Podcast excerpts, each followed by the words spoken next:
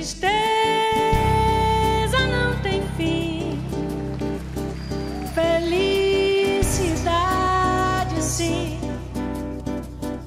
Tristeza não tem fim. Felicidade sim. Hermana, otro episodio más de Estamos Juntas y esta vez me voy sin escaleta y sin estructura. Porque estaba teniendo una conversación hace dos días con dos grandes amigos y aprendí mucho de ellas, resoné mucho con eso, estudié mucho acerca del tema y quiero compartirte lo mismo que yo aprendí. Habitualmente hago algo con uno de mis amigos que se llama espejearnos. Creo que lo he mencionado en otros episodios. ¿Qué significa espejearse con otra persona? Bueno, es sentarse a hablar con esa persona, eh, preguntarse cómo se siente, cómo va la vida. Hablen de lo que sea, de lo que quieran. Y justamente encontrarse en las experiencias de esa otra persona. O sea, ¿qué tengo que aprender de lo que me está diciendo? ¿Cuánto tengo yo igual? ¿Cuánto me está pasando igual a lo que le está... O sea, cuánto de lo mismo me está pasando igual a lo que le está pasando a esa persona, ¿no? Y esa amistad mía y yo siempre hacemos eso, a menudo cuando nos vemos. Y justamente eh, hace unos días que nos empezamos a contar cosas de nuestra vida, llegamos a la conclusión de que no nos hacía falta nada más, que éramos, sin saberlo, absolutamente felices con lo que teníamos, incluso teniendo aspiraciones, ¿no? Y hablamos, por ejemplo, de transformar la frase ¿qué falta me hace? Esa frase, ay, me hace falta o necesito o qué falta me hace tal cosa, por yo elijo. Por ejemplo, cuando uno dice, ay, qué falta me hace eh, ver esta película. Ay, necesito que un director famoso me llame para hacer una serie. Ay, necesito comprar un negocio. ¿Qué falta María comprar un negocio? Es muy diferente el qué falta me hace a yo elijo esto. Yo elijo comprar un negocio. Yo elijo hacer una serie con un director que me guste. Muy diferente, porque el me hace falta detona carencia. Y eso es lo que sentimos. Y en realidad nos hace falta, lo necesitamos. Y nos pusimos a filosofar acerca de todo esto, ¿no? Y justo terminando la conversación, al otro día nos encontramos con otro amigo, le comentamos acerca de, la de nuestra conversación el día anterior y ese amigo nos dijo, ustedes están produciendo más serotonina, la tienen más activada que dopamina. Y yo me quedé en blanco porque no tenía ni idea de qué cosa era serotonina y dopamina. Entonces me puse a investigar un poco, independientemente de lo que él me comentó acerca de esos términos, y te lo comparto, hermana. Toda esta información la encontré em, a través de la base de información del doctor Juan Blues y de otros escritos también en los que estuve investigando y otros documentos, en fin.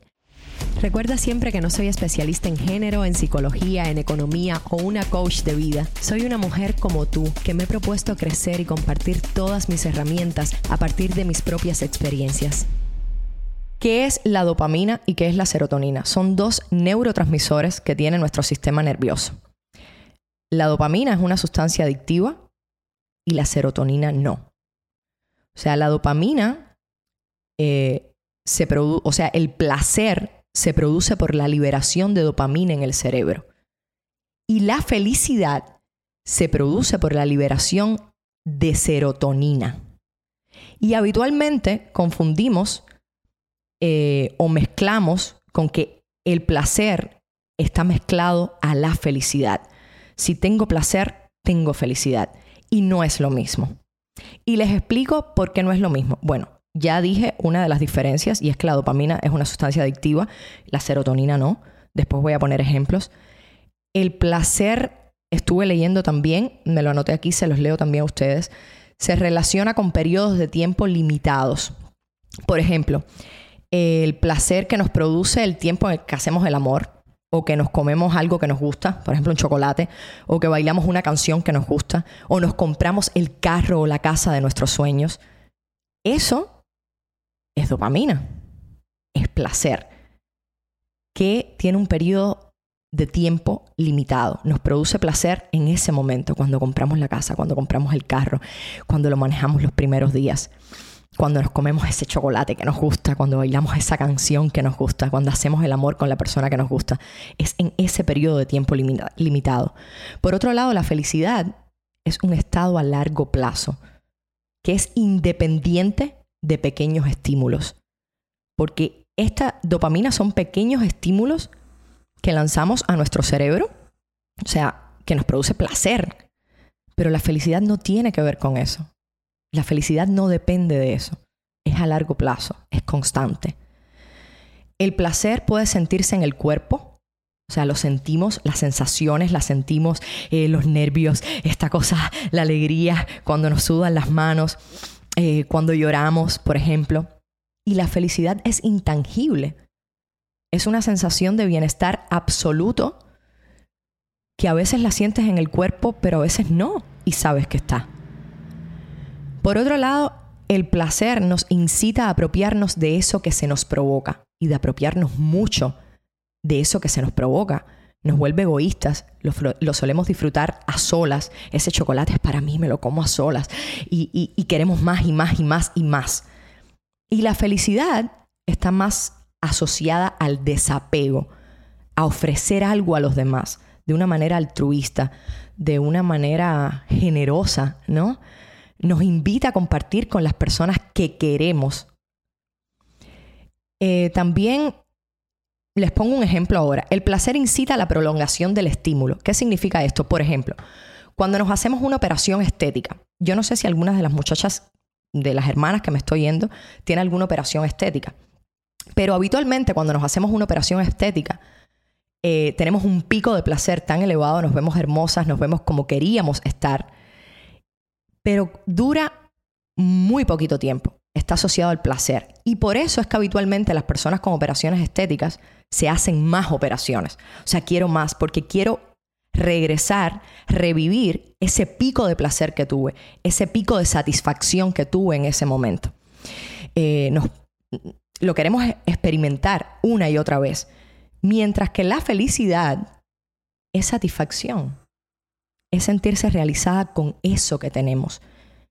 Y ojo, no digo que eh, en algún caso la felicidad no puede estar asociada con una operación estética, porque sí, o sea, si te la haces porque era algo que querías mucho, eh, porque de verdad lo sentías y te quedas conforme y a gusto con eso y no quieres ir a más para revivir ese pico, también puede estar asociada con la felicidad porque nos sentimos realizadas con eso que ya tenemos. Ahora, el exceso de placer puede provocar adicción, como es el ejemplo que te puse anteriormente, o como es el ejemplo de comprarte un carro. Me compro el carro que me gusta. A los dos años salió un nuevo carro, o me compro el móvil que me gusta, y a los dos años salió un nuevo móvil, y quiero más, y quiero el mejor, y el mejor.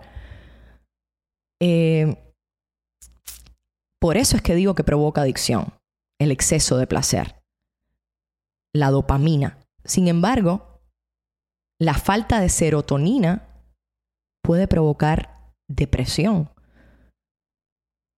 Cuando no nos sentimos realizadas, cuando no nos sentimos a gusto, cuando sentimos que todo el tiempo nos falta algo para ser felices, entramos en una depresión.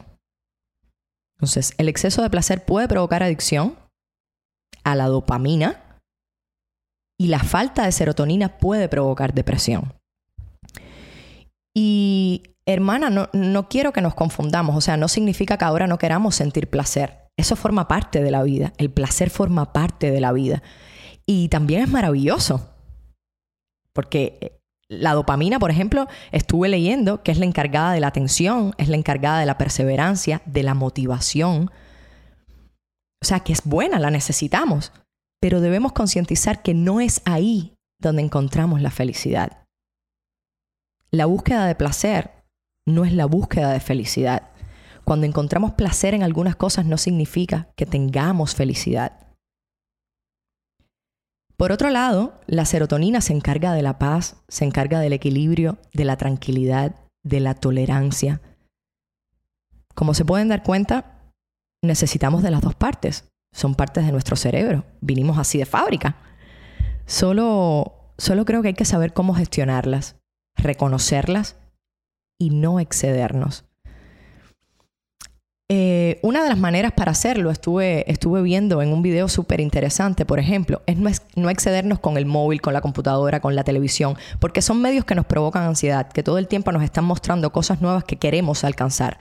Eso nos provoca una ansiedad de lo que queremos lograr. Y especialmente evitar el uso de, de ellos, o sea, del móvil, la computadora, la televisión, dos horas antes de dormir, para que duermas mucho más tranquila eh, sin, esta, sin este estrés, sin esta ansiedad de querer lograr algo. Y te propongo como ejercicio, cada vez que digas en tu día a día hablando, ay, qué falta me hace, ay, yo necesito tal cosa, que cambies esa frase por yo elijo. Quita el me hace falta y el yo necesito. Yo elijo. Porque ahí va a depender solo de ti. Otro ejercicio que te propongo, que lo estuve, o sea, lo estuvimos debatiendo estos dos amigos y yo, y que aún no he hecho, pero lo voy a hacer después de este episodio, es escribir cómo te quieres ver en el futuro, cómo te ves en el futuro, cómo quieres verte. Y justo vivir el presente como si fuera ese futuro porque en realidad ya es. Lo que quieres ser, ya lo eres. Y te pongo el ejemplo mío como actriz, por ejemplo. ¿Cómo me quiero ver en el futuro? Ay, quiero ser una actriz reconocida, quiero trabajar con directores que admiro mucho, quiero estar en proyectos eh, que me motiven, que puedan, em, que puedan generar conocimiento en las personas, que ayude a crecer a las personas. Quiero una organización para ayudar a mujeres a crecer emocional y económicamente. Hmm. Eso es lo que yo pondría. Eso es lo que yo sería en el futuro. Y en realidad, ya lo soy. Soy actriz, trabajo con directores y con directoras que admiro muchísimo en proyectos que me encantan. No tengo la organización, pero tengo un podcast donde sé que estamos creciendo emocionalmente, todas, y tengo CLAP, Crea Like Pro, que es un proyecto donde ayudo y donde ayudamos esos dos amigos y yo a crecer económicamente también a mujeres. Entonces, eso que quiero ser, ya soy. Y si te pasa que escribes el ejercicio y encuentras que muchas de esas cosas que quieres ser en realidad no eres, piensa lo mejor y trabaja en ello. Piensa lo mejor, porque estoy completamente convencida de que todo eso que quieres ser, ya eres. Ya lo elegiste. Ya elegiste serlo.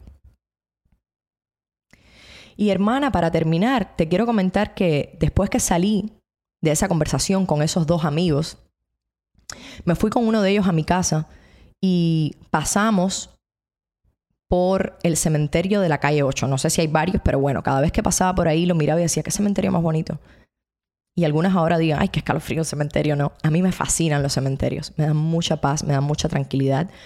Cuando viví en Cuba, mm, iba mucho al cementerio de Colón. Me sentaba ahí a meditar, me sentaba a caminar. Me gustaba la energía que había en los cementerios. Y nunca había ido a un cementerio en Estados Unidos.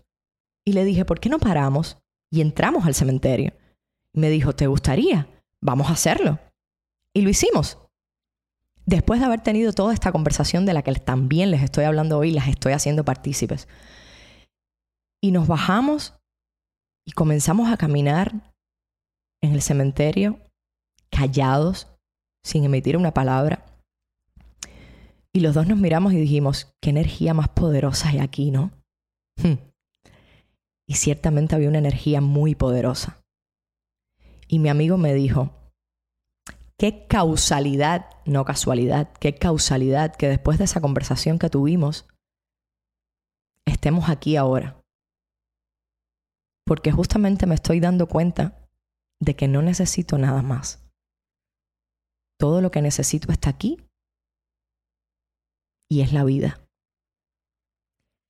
Te quiero grande, hermana, con dopamina, con serotonina. Te quiero grande, grande, grande, grande, grande. Espero que hayas aprendido de esta, de estas conversaciones que tuve con estos amigos y de toda esta información que recibí tanto como yo. Eso me aclaró muchas cosas. Y recuerda que no necesitas nada más. Y que todo lo que quieres ser, ya lo eres.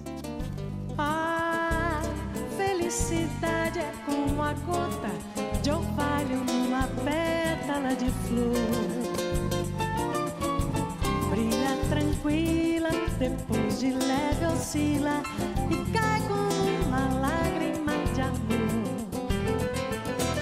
A minha felicidade está sonhando nos olhos da minha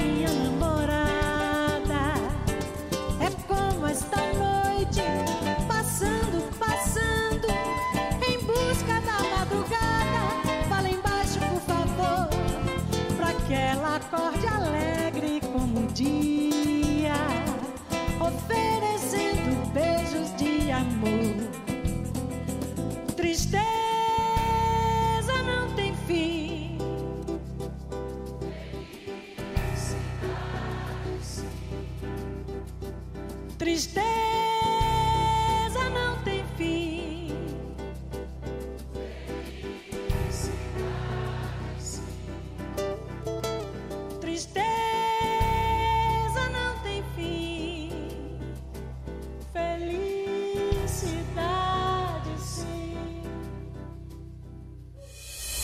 Si resuenas, si vibras con todo lo que te has llevado hasta aquí, compártelo en tus redes, en tus historias, con tus amigas, con tus hermanas, para que nuestro mensaje llegue a muchísimas más mujeres. Te recuerdo que este es un espacio donde tú eres la protagonista, así que vuelve siempre para hablar y escucharnos, para aprender y conocernos. Te quiero grande, estamos juntas.